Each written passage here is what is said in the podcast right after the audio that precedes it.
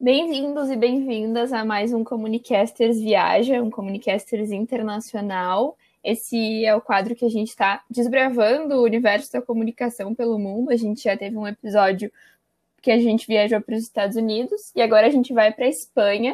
Mas antes eu queria lembrar vocês que a gente está no Instagram @comunicasters e por lá a gente publica todos os conteúdos do episódio. Então, é, dicas, dados, tudo que a gente fala aqui vai estar por lá e também vai ter uma fotinho do, do nosso convidado ou convidada da semana.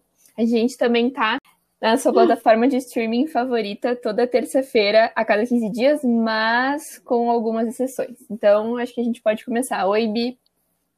Oi, hoje eu vou apresentar uma convidada muito querida que estudou comigo há três anos e mora na Espanha, que é o lugar que a gente vai falar hoje. É a Lucia Cortiças, usei todo o meu espanhol, que é graduada em Publicidade e Relações Públicas, porque lá é um curso só junto, pela Universidade de Vigo. Ela cursou também MBA em Administração e Gestão de Empresas e atualmente ela faz estágio no Departamento de Contas e Estratégia da IMAXI, que não deve falar assim em espanhol, mas é essa empresa. Como fala, Lucia? É, imagem, porque é uma palavra do galego que é o idioma que tem aqui a gente na, nessa região da Espanha. É, e é uma empresa. português. Sim, e é uma empresa de branding, né? Isso, isso. É uma agência da comunicação e a gente está especializada no branding, em, a gente fala sempre é, estratégia criativa e criatividade uhum. estratégica. Bom, boa noite, gurias. Boa noite, porque aqui tem... são outras horas. Então, obrigada. Primeiro, queria agradecer vocês por o convite, porque eu fiquei muito ilusionada também nervosa, já falei isso para você. É, segundo, eu queria pedir desculpas para todas as pessoas que vão ouvir esse portunhol e tentar decifrar o que eu falo. Então, aí vocês podem hum, tentar é, aprender portunhol não, espanhol. É, como você falava, Bianca, eu estudei um curso na, na UTI, que lo que vocês chamam urgis, na Espanha nós falaríamos é, acham, acham impronunciável. É, o certo é que eu misturei cadeiras do grau de RP e propaganda, por isso que você falava, porque na Espanha é um, é um grau misturado. Eu ia só falar que não te preocupa, fica tranquilo, porque todo brasileiro é pós-graduado em portunhol. Tipo, todo brasileiro é, eu já sei, tem. Eu sei, vocês adoram falar em portunhol. eu vivi isso, sim, é verdade. Não, a gente acha que sabe falar, né? Aí a gente chega lá e fica tipo, meu Deus, o que está acontecendo? Não estou entendendo Não, nada. Essa atitude é muito boa de tentar. Vocês têm que tentar. Sim brasileiro não tem muito medo, né? Só vai se jogando, não tem muita cara de. Tem, tem muita cara de Mas pau. eu adoro isso. Eu ia, eu ia começar te perguntando justamente sobre, sobre o brasileiro ou qualquer outra pessoa que está em outro país que queira trabalhar na comunicação por aí, qual o nível de importância de ter uma graduação para trabalhar na comunicação? Hum, bom, essa pergunta é muito importante para a gente da comunicação, pois reflete um pouco a situação do setor de algum jeito, não? É triste, mas é, a gente, no, no, geral, não precisa de ter uma ou quase nenhuma graduação para trabalhar na comunicação, em nenhuma área. Então, muitas vezes você consegue ver essa, perceber essa crença no comportamento do cliente, porque eles não sempre valorizam é, o trabalho que a gente faz acham que qualquer um pode fazer isso, mas é, é aí quando você, quando dá para entender alguns crimes da comunicação que se fazem por gente que não verdadeiramente não estudou uma coisa relacionada com a comunicação. Uhum. É, então, é, não está muito valorizado o curso. Sobretudo, acho que RP menos do que publicidade. Porque aqui, é, uma das coisas que eu queria experimentar quando eu fui no Brasil foi os meus professores falavam para mim que lá o RP, a disciplina de RP, é, era muito mais valorizada, porque vocês têm que, para trabalhar, isso vocês acham que têm que se inscrever em algum registro ou alguma coisa? Sim, tem um conselho. Isso. Pois aqui na Espanha não. Então a gente aqui percebe que, que o profissional de RP é aquele que fica na no discoteca ou não sei como se fala, repartindo é, papéis. Não, a gente ainda não conhece é, essa, essa posição na, na comunicação. Mas tem muita Triste, relação momentos com tristes. Gente, é, é, é, bom que a gente comece. É bom que a gente comece com a, a, parte mais triste, que daí a gente vai se alegrando ao longo do episódio. Ah, uma coisa que é legal, que eu não expliquei antes, eu acho, é que a Lucia faz estágio, mas ela já terminou a graduação, né? Então, por aí tem dois anos que tu pode ficar experimentando o mercado, vamos dizer assim, uh, uhum. como estagiária depois de se formar, né? Isso. A gente tem outros tipos de contratos que não são assim como se você já tiver experiência. É, daí você também percebe um salário diferente, mas dá para experimentar. A maioria das empresas são mais hum, estão mais dispostas a fazer contrato para você de, de estágio do que um contrato normal. Então, isso Sim. pode ser uma vantagem.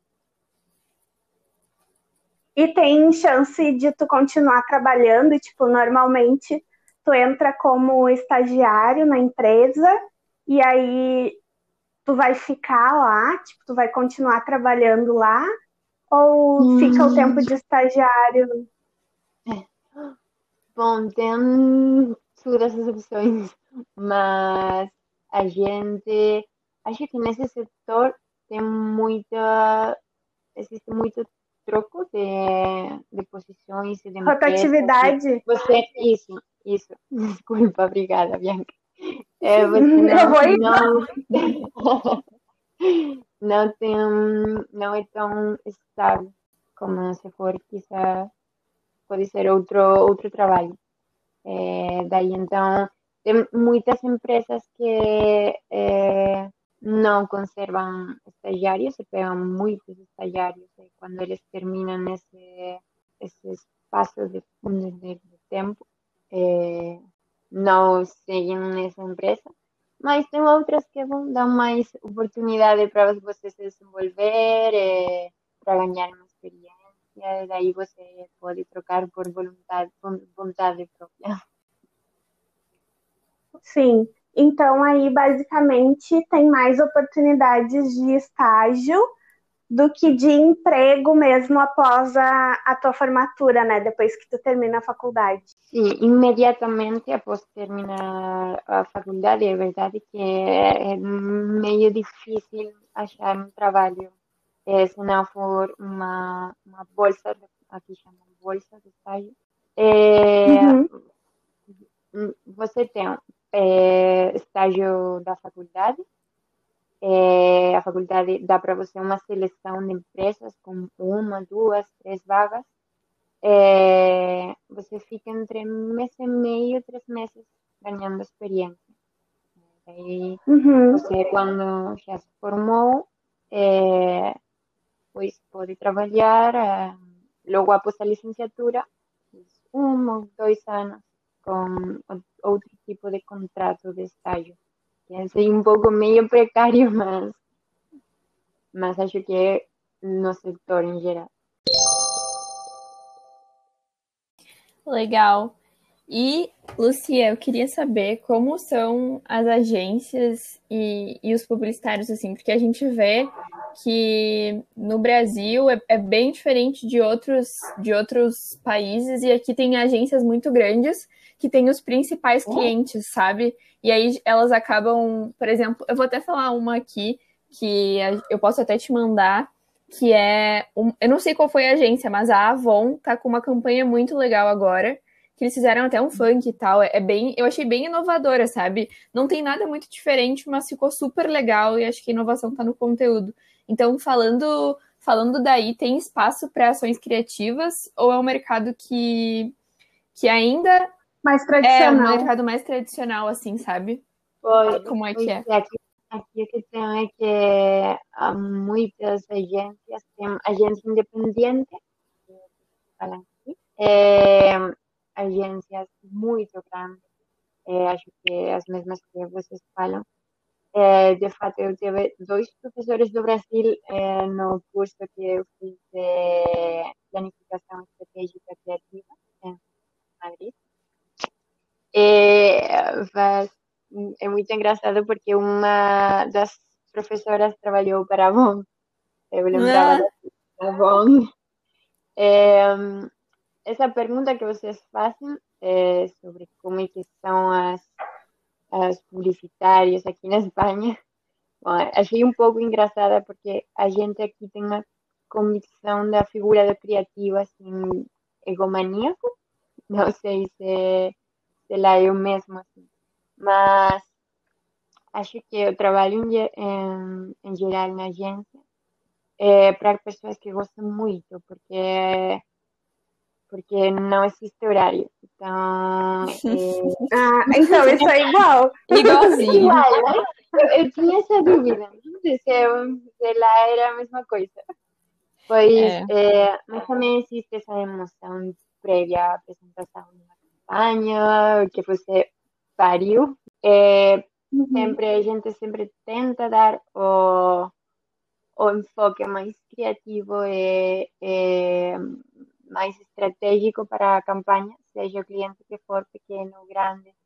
Então, no geral, eu acho que o mercado espanhol, é, mesmo tendo espaço para inovação, isso sempre é possível, tem muitas ações criativas, é, tem muita campanha, assim, as, é, as ações assim, de street marketing, assim, eu adoro. É, uhum. No geral, isso. Não sei se respondi e... a pergunta. Respondeu, sim. Acho que sim, acho que sim. E assim, falando no teu país como um todo, uh, tem como a gente falar de tipo um, algumas regiões do país que são mais desenvolvidas para cada área de atuação? Por exemplo, ah, se tu for mais para a região tal, lá trabalham muito forte publicidade, como se fosse aqui no uhum. Brasil, em São Paulo, é onde tem muita agência de publicidade. Uhum. E aí tem outros lugares que são mais focados em, sei lá, comunicação organizacional. Uh, tem lugares que são mais fortes para algumas coisas, ou os cargos são mais divididos, assim, tem um pouquinho de tudo em todos os lugares. Mm, aquí en España tem de en todos los lugares, más os pocos fortes assim la comunicación, la publicidad, de relaciones públicas, todo jornalismo, todo eso está en Madrid, que é a capital, eh, Barcelona, eh, Valencia, mm, pode que Sevilla también. Mas es, esas son ciudades más grandes. Lá no Brasil acho que as cidades são muito maiores. Então, não sei, quando em Porto Alegre era um milhão e meio, pode ser, mais ou menos. É, na cidade na que eu moro, na Espanha, que tem várias agências de publicidade, é, são 250 mil habitantes. Hum. Então, é muito diferente. Sim. Mas tem, isso, tem muita agência pequena de comunicação, de publicidade, se você quiser ter mais oportunidades, você vai é, achar melhor em Madrid, Barcelona, mais cosmopolitas, é onde estão as, as agências assim mais grandes. E o que, que tem de mais diferente do Brasil uh, no mercado e no ensino da comunicação espanhol em geral? Assim, o que, que tu acha mais gritante na diferença? Bom, aqui tenho muitas coisas, porque eu, eu, no primeiro eu queria dizer que eu falo desde a minha experiência, então não sei se é mesmo assim sempre, mas é o que, o que eu vivi. Não? É, daí também Sim. perguntei para algumas colegas de Espanha que estiveram também no Brasil para saber qual era a opinião delas. É, acho que todas tivemos uma experiência similar. É, dá para pensar que, é, sobretudo no, no, no, ensino da comunicação, é, que achei mais diferente é que vocês hum, são mais práticos. Tem, o principal é que tem muita diferença é, no ensino da RP, porque aqui na Espanha é o que vocês falavam antes, não? É, é um grau conjunto, é um grau misturado é, publicidade e RP, mas tem pouco de RP. É, o RP que a gente conhece aqui é muito ligado à mídia, gestão da mídia, nota de prensa, não sei se vocês falam assim, é, uhum. esse tipo de, de comunicação. O que eu falava, a gente ainda não conhece muito bem a figura do, do RP aqui na Espanha, eu acho. É mais ligado à comunicação institucional, é, do governo e coisas assim mais formais, mas não na empresa privada Uhum. Eles não fazem tanta diferença entre RP e agentes do marketing, por exemplo. É, mas no Brasil acho que estava mais valorizado. Não sei se é na real assim, mas é, foi a minha percepção. É, daí também uhum. a, a, o conteúdo que vocês dão no, no grau é muito mais completo do que na Espanha. Vocês falavam de muitos autores. É, tem muito mais debate na aula. Eu acho que vocês, é, no geral, os meus colegas de, das cadeiras, era, tinham muito, eram mais proativos, tinham mais motivação, é, gostavam mais de participar na aula, debate. É, isso aqui não é tão frequente. É, achei também que vocês fazem estágio muito antes do que do que não. Eu, a gente, no geral, faz estágio no último ano do, do grau. É, quando eu fui no Brasil, eu era a única, acho, que não tinha nenhuma experiência em empresa uhum. ou em qualquer estágio. É, isso achei muito, muito legal, porque quando você aprende mais é, na prática, no, no dia a dia, então você ganham essa experiência muito cedo, mais cedo. É, também acho que por causa disso é, a gente consegue combinar estudo e trabalho de um jeito muito mais fácil do que na Espanha. Você, na Espanha tem que elegir se você trabalha ou se você estuda. E senão, se você quer misturar as duas coisas, tem que ser tipo ensino online. Lucia, uma pergunta. Sim. Aí no, na Espanha, quando tu faz estágio, também é uma carga horária reduzida? É um tempo de trabalho menor? É, você por dia? Escolher. Você pode escolher. Eu, por exemplo, fiz, é, como eu fiz no final do grau, eu escolhi fazer oito horas uh, diárias. Mas você pode pegar, tipo, cinco horas, ou quatro, cinco horas, é, combinar hum. com outras cadeiras.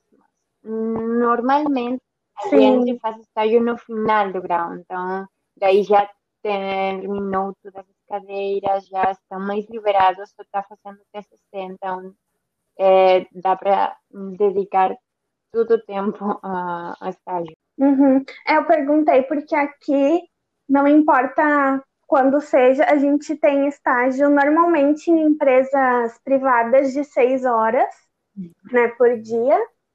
E, e às vezes, quando é estágio em coisas do governo, por exemplo, quando eu trabalhei num hospital público ou quando trabalha na prefeitura, sabe? Uhum. Aí são quatro horas, mas só tem essas duas opções. Por isso eu perguntei uh, de como vocês conciliam e tal, né? Porque quando a gente começa a fazer. Eu, por um bom tempo, fiz estágio de quatro horas, e daí era bem mais tranquilo. Porque quando a gente começa a fazer estágio de seis horas mais a aula, já fica mais pesado, mas também é a realidade de muita gente Acho que também, principalmente na URGS, né, que foi o lugar que tu estudou, porque tem mais gente que veio já de escola pública e precisa complementar a renda. Isso. Então, às vezes também tem essas outras questões, né, que se a gente para assim para analisar, a gente pensa sobre o comportamento dos, dos alunos e tudo. Isso é uma coisa que eu é, admirei muito. Achei que a gente, no geral, é, tinha muita mais dedicação por, por tudo aquilo que faziam, então que eles valorizavam muito mais é, estudo, o tempo na aula, e, e admiração também de combinar estudo e trabalho, porque sei que tinha muita gente que estava fazendo muitas horas é, é, de estágio ou trabalho, é, combinar com aulas. Achei incrível porque aqui na Espanha, na maioria, não tem esse esforço por, por parte do, do aluno. Muitas vezes porque não precisa, mas, quizás, mas sim. também é interessante combinar essa experiência laboral com, com estudo. Um equilíbrio. E vocês também têm essa oportunidade de fazer estágio depois, depois da graduação, né? Sim, um depois da graduação. A gente não tem. Justo. Depois da graduação, você, segundo, dependendo da, da região da Espanha, é, aqui, por exemplo, em Galícia, que é onde eu moro, tem um plano, um plano específico da, do nosso governo, e daí eles permitem, por dois anos, após a graduação, você fazer essas práticas é, eles são os que é, dão a remuneração, não a empresa, é a, o governo de, dessa região. Então, isso é muito legal. É um tipo uma medida para dinamização de, de estudante, de empresa, de assim, formação para estudante graduado. Bem legal isso mesmo. É. E agora que a gente falou das diferenças o que que tu achou ou acha assim mais parecido entre o, o mercado e também o ensino de comunicação do Brasil e da Espanha, da tua vivência, né, como tu disse. Bom, isso é que eu falava para a Julia antes, que eu não sabia muito bem se eu podia dar minha opinião sobre mercado, porque eu não consegui trabalhar no Brasil, tinha a gente precisava de um visado, de uma visa especial, é, era um pouco difícil. Então, eu lá não fiz estágio em uma coisa. É, mas eu uhum. acho que é porque o mercado é global, então nisso eu acho que tem muito parecido o que vocês falavam, não? O, o jeito de trabalhar numa agência, é, como é que é o melhor um, o trato de se, se, for quizás um mercado mais tradicional ou mais é, criativo, uhum. essas coisas. É, em quanto ao ensino, hum, é difícil, a verdade, para mim achar assim muito, muito parecido pela tive. Não é muito parecido, na verdade. Não, não achei, a verdade. Tem óbvio, óbvio conteúdo é parecido, mas o jeito no que, no que o professor é, dá esse conteúdo é bem diferente. Por exemplo, aqui na Espanha é, tem uma aula normal de 50 alunos. Eu, eu achei que lá era bem menos. É, acho que eram uns, uns 25 a 30. Pois aqui tem isso de 50 ou mesmo mais, 50 para cadeira. Aqui a gente também separa a cadeira, teo, a parte teórica e a parte prática. Então, tem duas horas e duas horas. Lá era pá, quatro horas. Mas isso dava também para dedicar muito tempo à prática, debate, tratar muitos tópicos. Eu achei muito legal esse jeito de, de trabalhar a teoria, porque não é vocês não não é memorizar. Aqui na Espanha tem muita prova no final do, do semestre. É, daí é bem, memorizar é blá, blá, blá, blá. E depois você não lembra, não, não teve experiência prática. Sim. Então, de parecida que é bem diferente. É, é conclusão. Mas se tu tivesse que, que tipo, alguém dissesse para ti, ah, eu, eu estudei comunicação no Brasil e eu queria fazer um intercâmbio na Espanha, o que que tu acha que vale a pena fazer aí? Algum tipo de pós? Alguma universidade que é mais legal? O que que tu acha que complementaria, sabe? Hum, Bem pra gente. acho aqui no mercado da Espanha é quase imprescindível ter um, uma pós-graduação ou algum estudo ademais do, do grau. É, Então, daí é, n- não tem que ser uma pós-graduação oficial, tem muito curso é, para gente já formativa, é, mesmo o que eu fiz.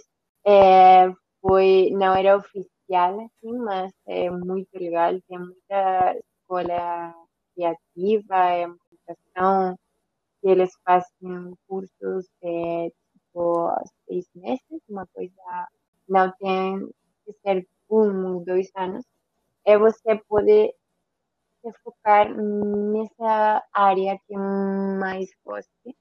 Por exemplo, uh, a figura do Planet, que acho que não é muito conhecida por Espanha, agora está começando a, a ganhar fama. É muito focada na planificação, na estratégia, no, no fundo que aí detrás de cada campanha. É, tem assim muitas opções, na verdade, mas eu acho que o, o melhor para alguém que vinha de fora, se quer ter mais oportunidades, serão os lugares que eu falava Madrid, Barcelona, Valência, as cidades mais grandes, mas eu não sou objetiva, eu adoro brasileiro, então pode, pode achar um lugar em qualquer, em qualquer, em qualquer região da Espanha. Certo que em Galícia, por exemplo, a gente está muito próxima com Portugal, então tem uma questão do idioma, isso é mais fácil, acho. Mas também o, o inglês é a língua universal, então. E vocês falam, vocês também tentam é, muito falar inglês perfeito. Aqui na Espanha temos mais vergonha na hora de falar inglês. Vocês têm Sim. um sotaque muito melhor. Acho que é muito da. É uma questão cultural, talvez, né? De, Pode de ser. ser um, um país que fala mais um país com pessoas mais reservadas. Tem. Acho que as- essas características impactam nisso também. Acho que o Bom, eu acho que- também é muito, muito empreendedor. Não sei se você Uhum.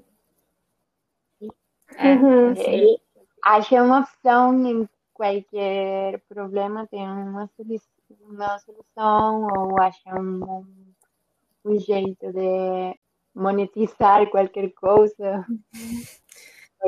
eu, não, eu não tô me identificando muito com esse brasileiro ne- no momento. Não?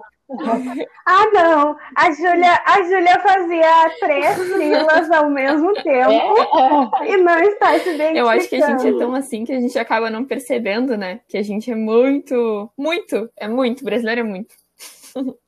pode ser, sim. Eu acho que às vezes A gente não para para dormir de dia, É, sabe? É o sofrimento. é. Vocês são muito Eu acho que- trabalhadores. Eu tô com um delayzinho, eu acho. Eu não ouvi Não também. ouvi. O quê? O quê? A última coisa que tu falou eu não ouvi. Ah, não, eu falava que vocês são muito trabalhadores. Eu achei isso quando esteve lá.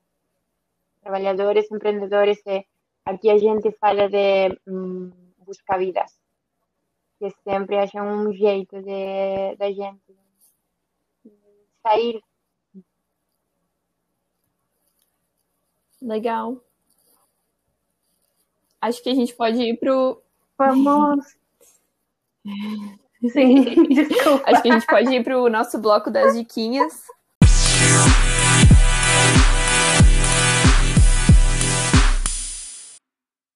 Lucia, que a gente indica uma série, um livro, um filme, tudo que tu quiser, assim, que tu achar legal.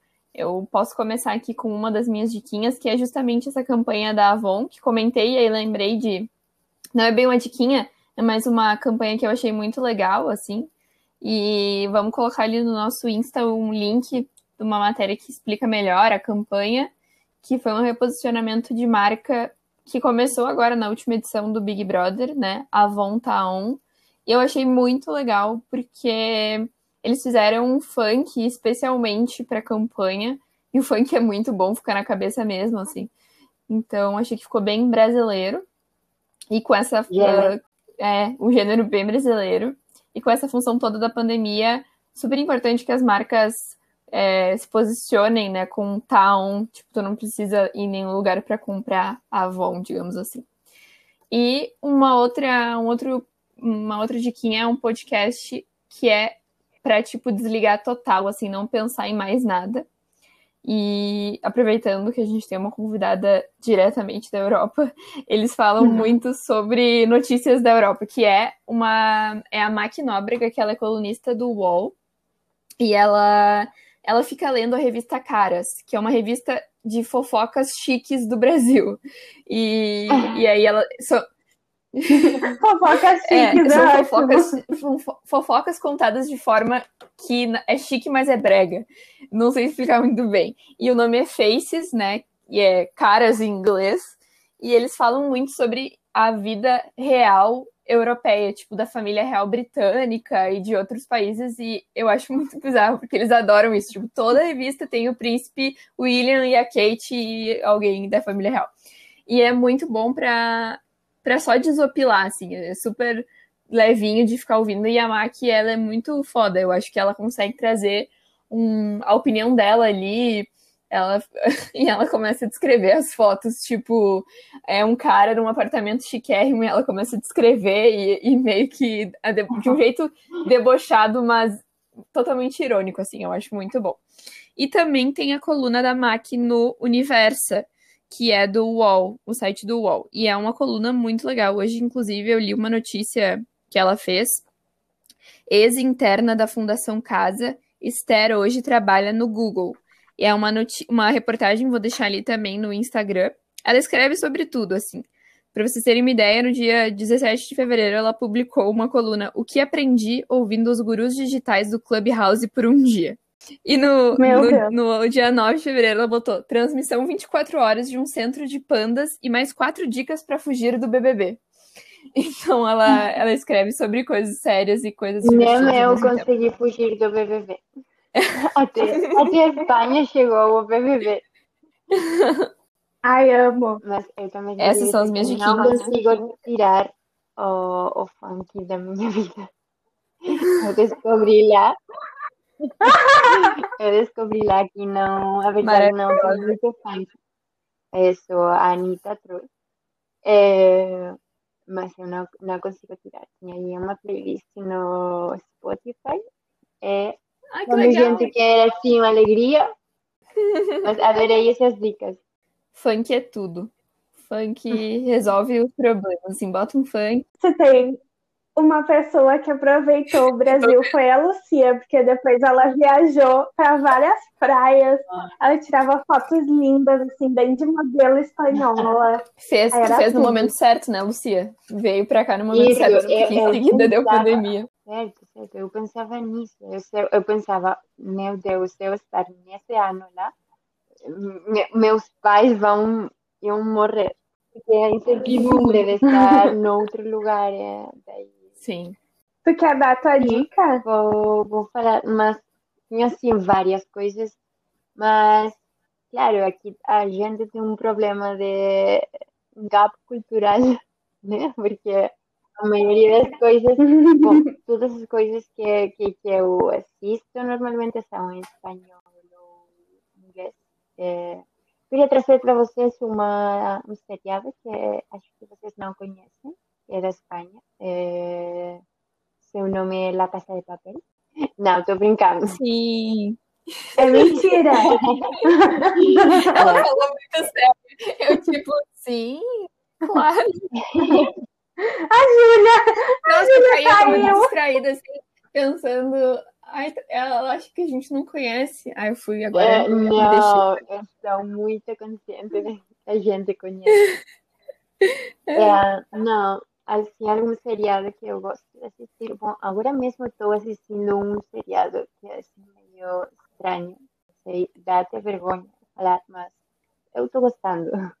É o caso do O.J. Simpson Hum. é, nos Estados Unidos. Muito bom. Eu já vi esse, Ah, eu muito bom. Sim, verdade? Então, A da Netflix, né? Sim, Netflix. É, é, é o seriado de Unorthodox eu descobri durante o confinamento na Espanha. Eu gostei muito. Eu sou assim meio dramática, né? Então eu gosto de filmes, de filmes seriados que despertam sentimentos muito profundos, que, que você fica assim reflexionando. Eu também escuto é, um podcast de do, dois cômicos da Espanha. O nome é Nadie Sabe Nada, mas é, a verdade é que se você não fala espanhol, pode ser como que meio difícil enxergar o que eles estão falando, porque eles falam muito rápido. É, também pode ser que para outras pessoas não seja engraçado, mas aí fica a dica. É, é, por último, um site que é o de Good Rebels. Daí eu leio, eles fazem reflexões sempre desde o ponto de vista digital, que é um ponto, uma área no que a gente está se interessando muito ultimamente. É, eles falam sobre marketing, inovação, sociedade, tem assim várias reflexões interessantes. Good Rebels. Mas é também em espanhol, desculpa. Ah, bom, a minha dica tem na Netflix. É uma série que já foi cancelada, mas o que eu vou fazer? A série é boa, então eu tenho que recomendar. É uma sitcom, é muito engraçadinha. Ela se chama One Day at a Time, que é uma série sobre uma, uma família cubana de imigrantes que se muda para os Estados Unidos. Na verdade, se mudou a avó da família, e daí ela tem o, ela fala um inglês super é bom de ouvir, tipo, no idioma original com legenda, porque ela fala um inglês super com sotaque assim de Tipo espanhol cubano. É ótimo, é Family, muito bom. né?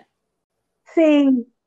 E aí ela ela é bem careta, assim. E aí tem a filha dela que serviu no exército nos Estados Unidos e ela era médica no exército. E, e a neta dela, que é, tipo, toda pra frente e fica, tipo, direitos das mulheres. E ela já nasceu nos Estados Unidos. Então fica essa diferença cultural na família, mas eles ficam sempre tentando conservar, né, os, os costumes e a cultura deles, né, de Cuba. E eles têm um vizinho também, elas têm um vizinho que é muito engraçado e um filho caçula uh, dessa mulher. Eu não me lembro o nome de nenhum personagem, isso que é bom. Um filho é Penélope. Isso, é Penélope. E aí ela tem essa filha que é toda tipo, ah, da carbono zero, mulheres, Thunberg. tipo, tudo ela milita. E, e, a, e o gurizinho é tipo só um pré-adolescente chato, sabe? Então é muito legal. E daí eles falam, eles conseguem, tipo, ser muito engraçados sem ser aquele humor idiota, assim, que ofende alguém. E eles conseguem, sim, falar sobre temas tipo ansiedade, depressão, ah, religião, cultura e tal, tudo de um jeito muito leve, e cada episódio tem tipo 25 minutos. Então é bem legal de assistir, e ainda tem essa coisa da cultura cubana que, que eles falavam, tipo, ah, em um episódio estavam obrigando a guria a fazer os. Como é que era? Ah, ela tinha que fazer o 15 dela, que era a festa de 15 anos. E a guria não queria, não queria, porque ah, isso é sexista, não sei o quê. E delas ficavam lá brigando, só que é muito engraçado os diálogos dela. É, quem gosta de séries engraçadas, assim, curtas, tipo. Tipo The Office mesmo, mas sem aquele, aquela vergonha, é mais Você leve ainda. ganhou, É ótimo. vou assistir com certeza. Isso me lembrou de outra, de outra série da Netflix É que legal. também fala assim de hum, coisas sérias, tipo autismo, mas de um jeito com, com humor, que é atípica e também é muito boa, se vocês quiserem dar uma olhada. Eu já vi Eu, eu comecei a ver essa, eu gostei. Comecei a ver há pouco tempo. Pois é. É bem bom. Então tá, eu acho que a gente vai te agradecer, Lucia, pelo teu tempo, por participar com a gente, por gastar todo o teu português Bom, a gente, aqui. a Agora gente nunca não mais. falava português nunca mais vai querer fa- falar. faz três anos, então foi assim como que meio choque. É, mas eu quero agradecer vocês por ter convidado a, gente e, e também me oferecer a qualquer pessoa que quisesse conhecer assim alguma coisa mais da, da Espanha, do mercado da comunicação ou eh, da do, do ensino, eh, bom, vocês podem dar para eles meu contato ou meu Instagram ou qualquer coisa, por se eles quiserem exponer alguma dúvida. Maravilhosa. Quem, quem tiver dúvidas, a Lucia escreve em português como ninguém. Nem dá pra perceber que ela fala em espanhol. Obrigada, Bianca.